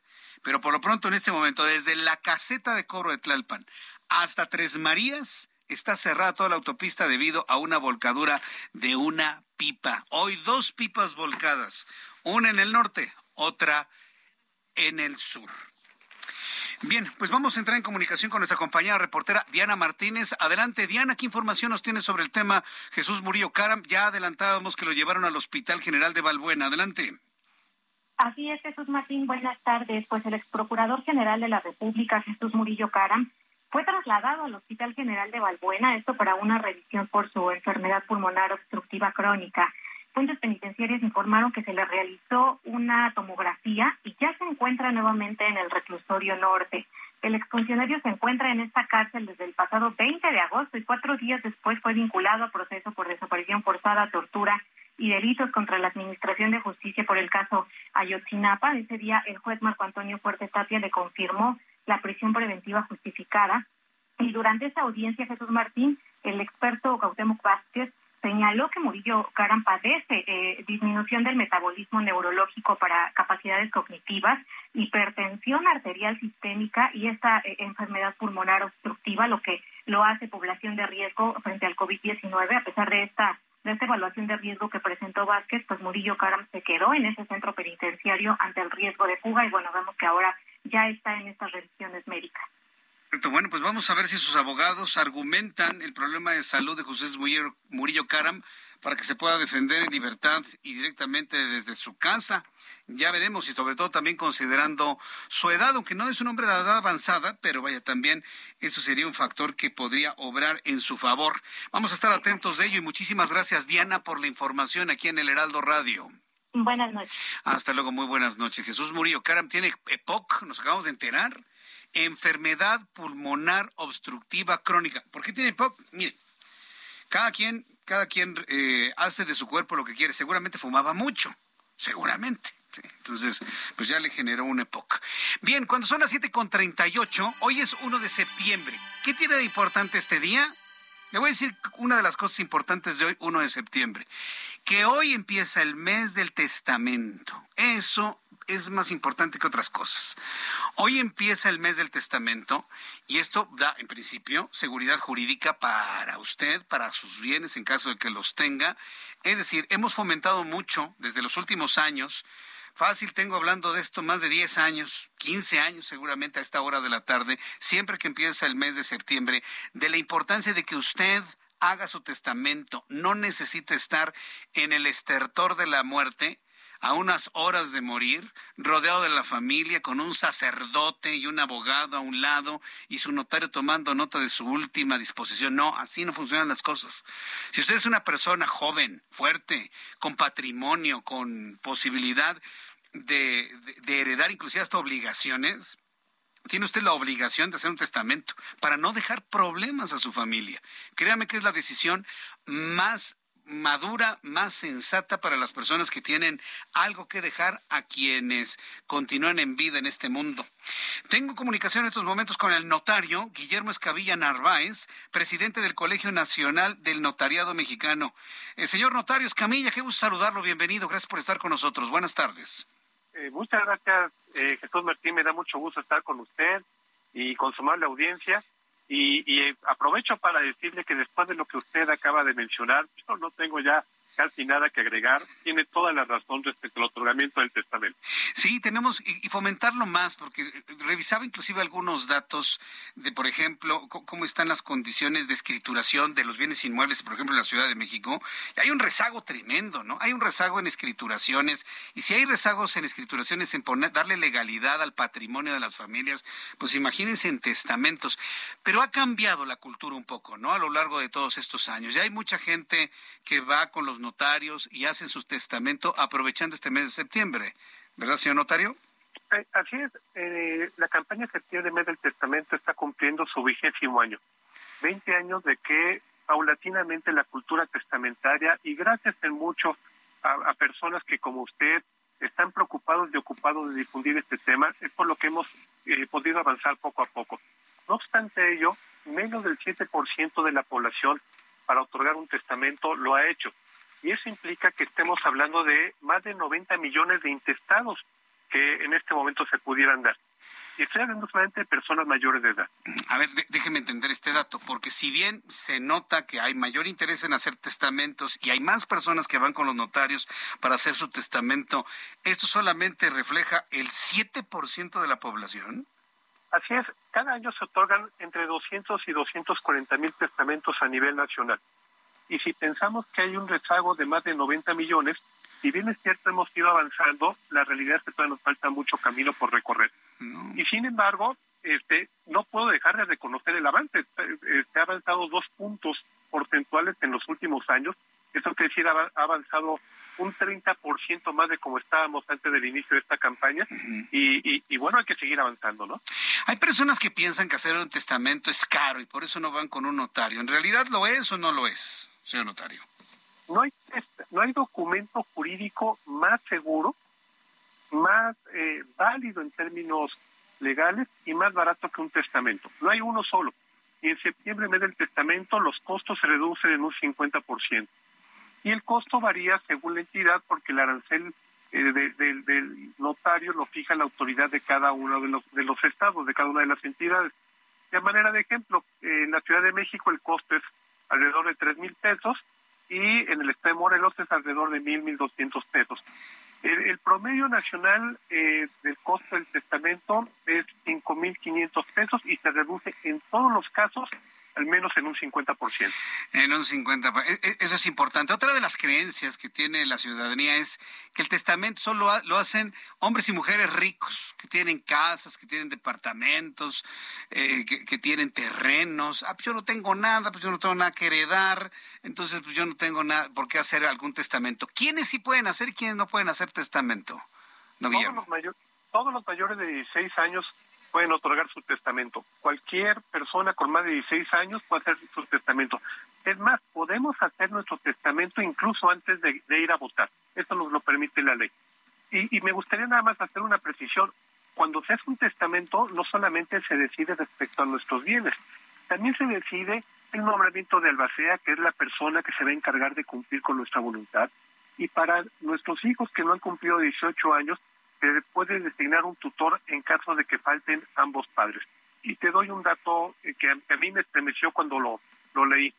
En este momento, en México, derivado de distintas causas, incluyendo el COVID, hay casi un millón de niños huérfanos. Y podemos prevenir y podemos eh, prever que nuestros hijos se queden bajo el cuidado, bajo la educación, bajo eh, una persona que les pueda seguir inculcando los mismos valores y nosotros lo decidimos en nuestro testamento. Ese es un dato aterrador. Ya hemos comentado en otras ocasiones sobre el impacto que ha tenido el COVID en las familias, dejando a niños huérfanos, pero el dato de un millón de niños huérfanos es, verdaderamente estremecedor. Y de ese millón de niños, sus, familiares, ¿qué porcentaje habrán hecho un testamento para poder determinar el futuro de ellos? ¿Podemos aplicar el 7% o, o menos? Podríamos, aplicar el 7% y, y y pensemos y pensemos en, no solamente el, el, que tengan una persona que los represente, sino que los representa bajo la decisión de quienes nosotros pensamos que es la persona idónea. Eh, por ejemplo, hay, hay personas que me dicen, una persona que me dice que no está casada y que quiere dejarle la casa a, a, su, a su pareja sin tener un vínculo matrimonial documentado. ¿Eso se puede también determinar en un testamento? ¿Qué se puede redactar en un testamento, don Guillermo? Eh, en un testamento, eh, ustedes, y eh, tanto usted como, como audiencia, como yo, porque todos tenemos la, libre decisión de otorgar testamento, podemos disponer de nuestros bienes a favor de la persona o personas que nosotros querramos.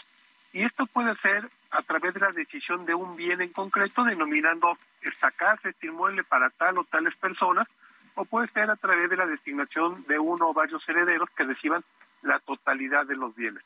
Y para ello eh, siempre les pedimos que tengamos una reunión previa, que dialoguemos para ver, conocer cuál es su voluntad y que una vez conocida esta la redactemos en términos legales para que no haya ninguna controversia.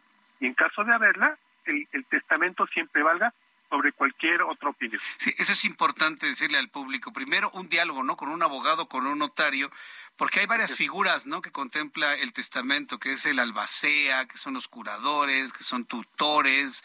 En fin, hay, hay, muchas eh, figuras en donde uno tiene que pensar a qué familiar o qué amigo le voy a comentar o compartir esta responsabilidad. Sí, porque tampoco es hacer un testamento nada más al, al ahí se va, ¿no? Hay que pensarlo muy bien. Eh, así es, y eso nos permite ese diálogo. Toda la asesoría que se dan en, en las notarías de todo el país es totalmente gratuita y reitero, nos permite hacerle algunas recomendaciones, no solamente en cuestión de la decisión, porque ese es totalmente libre, sino en la ejecución del testamento, ¿qué es lo que pasaría?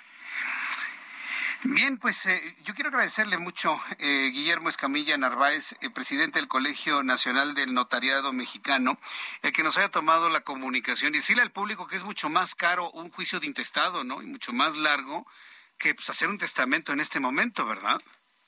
Sin lugar a dudas. reitero con mi comentario hace un momento. no hay documento jurídico más seguro y más barato que otorgar un testamento, porque no solamente evita el, el, el que incurramos en gastos innecesarios en un procedimiento intestamentario, sino que de manera adicional estamos yendo por la unidad de nuestra familia y si no de nuestra familia por las personas que queremos. Y eso también, aunque no tiene un valor económico, un valor afectivo eh, que es incalculable. Bien, pues yo le agradezco mucho. ¿Cuál es el número de su notaría, don Guillermo Escamilla?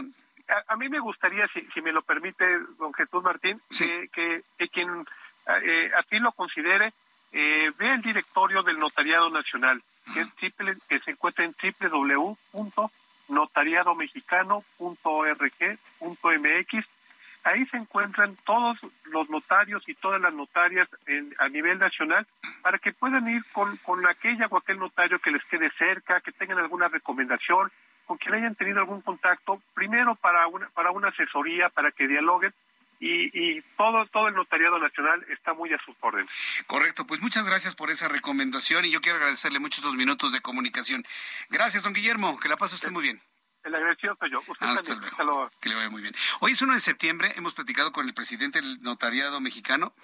Eh, a lo largo del mes de septiembre voy a platicar con buenos amigos notarios para que vayamos eh, profundizando en algunos aspectos del testamento pero váyalo pensando, busca el notario que usted desee a través de www.notariadomexicano.org.mx 7 con 48.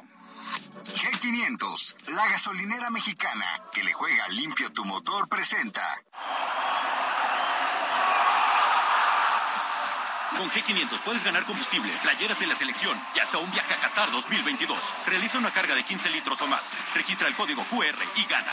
G500, la gasolina oficial de la Selección Nacional de México. Consulta términos y condiciones. Fíjense del 1 de agosto al 30 de septiembre del 2022. Roberto San Germán con toda la información deportiva, con el patrocinio de G500. Bienvenido, mi querido Roberto. ¿Qué tal? ¿Qué tal, mi querido Jesús Martín? ¿Cómo estás? Hay, hay, que poner un poquito de gasolina, pero a la selección, ¿no? ¿Cómo, cómo es posible ese 1-0 con Paraguay? Pues es que hubo más postes que goles por parte de México. Todos quieren meter el balón. Todos quieren hacer su gol, todos quieren llevarse ese puesto a Qatar y nadie lo hizo y simplemente llegó una jugada de Paraguay y se acabó el partido. O sea, esos son los problemas que tiene México y eso ha sido a lo largo de su historia. Pero no lo ve el Tata Martín, estaba enojadísimo echando culpas. Pero, ¿por qué? qué? le pasa? Mira, yo creo que Tata Martino lo hemos platicado. Creo que también ya no tiene el espaldarazo de los directivos. que te platiqué de América y de Tigres. Pues ahí hay también de repente algunas cuestiones en donde todo mundo podremos sacar conclusiones, pero creo que si no tienes el espaldarazo de Televisa, que es la que maneja los derechos, es la que maneja el fútbol mexicano y maneja la selección, y del otro lado tienes una de las cementeras más fuertes del mundo, como es Emex, que son los que estén en el usufructo del nombre de Tigres por parte de la Autónoma de Nuevo León, pues empezamos con problemas ahí. Luego, como que hay varios jugadores que no están en un buen nivel, hay algunos que no deberían de estar en la selección, hay otros que sí deberían de estar convocados, pero él toma esas decisiones. Y estamos viendo, estamos viendo lo que está pasando con esta selección, entonces creo que ahí es un cúmulo. Mira, esto es un olla express. Se dice que ya le había entregado una renuncia a Gerardo Torrado antes de que ocurriera Torrado por los fracasos que hubo en las elecciones femeniles y varoniles. Se dice que el Tata entregó la renuncia. Así se está hablando en, lo oscurito, de que llegó un momento creo que aquí está mi renuncia, porque esta selección no jala. Y lo hemos platicado aquí muchas veces, es que no existe que les hagan la camita. Yo creo que algunos jugadores cuando ya no te gusta el director técnico, sí hacen la camita. ¿Y qué es hacerle la camita? Simplemente ya no estamos de acuerdo contigo y no vamos a hacer lo que tú nos dices. Y si perdemos no nos interesa. Al final de cuentas te van a correr a ti. Qué barbaridad. Oye, ¿hay alguna otra selección que va a ir a Qatar? Estamos a unos cuantos, unas cuantas semanas de Qatar que tenga estos niveles de crisis como en México? Yo creo que varias. Yo creo que sí, de repente hay. Es que recuerda que aquí son egos. En Francia hay unos problemones. Ahorita durísimos. Pogba se dice que pagó 100 mil euros a unos brujos para que se lesionara Mbappé. Unos brujos. Ajá, sí. De verdad eso existe en el fútbol. Cuando sí, le hacen la manita. Sí, vudú y alfileres y no sé qué. Te lo juro, y hay problemas también con esa selección. Entonces, o sea, de que hay problemas, hay problemas. Entonces, creo que es mucho la cuestión de los egos y también es del jugador. Si no está de acuerdo con el, seleccionador, pues también si no le gustan las ideas que trae, pues también es, de verdad lo hemos visto. A ver, Francia hace dos mundiales se le aplicó también al entrenador cuando México les ganó. O sea, era casi la misma base de la que ganó el Mundial cuatro años después, perdóname, en un equipazo también. Entonces, si pasa esto, ahora resulta que nada más ya hay otro partido de preparación contra la poderosa Irak. Ahora en Girona, en Cataluña, en el estadio, sí, de allá de Girona, ahí se van a enfrentar. México también es un partido de preparación, ya en la gira europea que tiene México, para ya después irse a Qatar. Pues, como están las cosas, pues también se antoja que un 2-0 a favor de, no, yo creo que México, a ver, si no le ganas Irak, sí agárrate. O sea, perdón, Irak no es una potencia, amigo. No, no, pero cuando no eres una potencia y ves a alguien, vas y dejas la camiseta. Acabas de decir algo bien interesante y que creo que es donde todos los mexicanos tenemos que poner los pies sobre la tierra. México no es potencia. Los medios nos han querido vender la idea de que México es una potencia. Y no es potencia. No somos potencia. A nivel mayor no somos potencia, amigo. Y no podemos mentir. Sí se ve una racha de muchos años estar pasando la siguiente ronda, lo que tú quieras. Pero potencia, siendo honestos, no nos somos una potencia en el fútbol. Y nos duele decirlo, pero no somos una potencia y mejor aterrizamos las cosas como son. Y no nos vamos así, no es que sí, México. A ver, señores, para cómo está la selección, tres partidos y se regresan, lo que hemos visto. Entonces tampoco hay que vender espejitos como nos encanta. Eso es muy bueno. Para, finalizar, ¿qué más tenemos de deportes, Mira, Rápido, nada más por primera vez en la historia va a haber una jugadora de fútbol americano en Liga Mayor por parte de los Pumas y se llama Andrea Martínez. Es una chavita que estudia eh, Derecho en la UNAM y va a ser la pateadora de goles de campo. Esto ya pasa en el colegial en los Estados Unidos en la NCAA con Sarah Fuller, que es de Vanderbilt. Y entonces esta niña ya pasó los cortes, se quedó con los Pumas, ya tiene la novatada, su cabello güero y todo, y va a ser la primera mujer que esté en la Liga Mayor. Mira, nada más que bien. Muchas felicitaciones para ella. Habrá que ver si la podemos entrevistar. Sí, hay que buscar a Andrea, Andrea Martínez para que nos dé una entrevista que viniera aquí y que nos platicara cómo es ese mundo de poder llegar hasta nivel mayor. ¿Estás sabiendo qué es lo máximo que tendríamos? Obviamente ya vienen otras categorías, ¿no? Pero nivel mayor de la, del, fútbol mexicano, aquí de la ONEFA. Mm, mi querido Roberto San Germán, muchas gracias por la información deportiva. Nos vemos mañana aquí en el estudio. Claro que sí, aquí estamos, Martín. Muchas gracias. Roberto San Germán con toda la información deportiva. Presentado por G500, la gasolinera mexicana que juega limpio. Gracias a nuestros amigos patrocinadores de esta sección. Ya nos vamos, casi nos vamos rápidamente. Le informo números de COVID, 4.772 contagiados, 42 fallecidos, índice de letalidad 4.7%. Ya suman 7.032.024 contagiados de COVID a lo largo de toda la pandemia. Con esta información hemos terminado nuestro programa de noticias. Le agradezco mucho su atención. Hoy una gran cantidad de asuntos en nuestro programa. Espero que le haya pasado usted muy bien. Lo espero mañana en punto de las 2 de la tarde en el canal 8 de su televisión. También transmitimos a través de YouTube, en el canal de YouTube del Heraldo de México. Y a las 6 de la tarde, Heraldo Radio, en la gran plataforma de emisoras del Heraldo Radio en todo el país. Yo soy Jesús Martín Mendoza por su atención. Muchas gracias y le deseo que tenga una gran noche. Hasta mañana.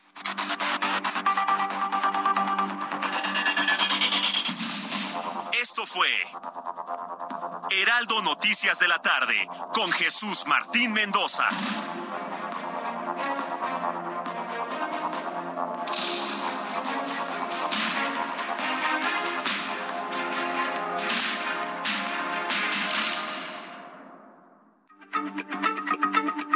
Heraldo Radio, la H se lee, se comparte, se ve y ahora también se escucha.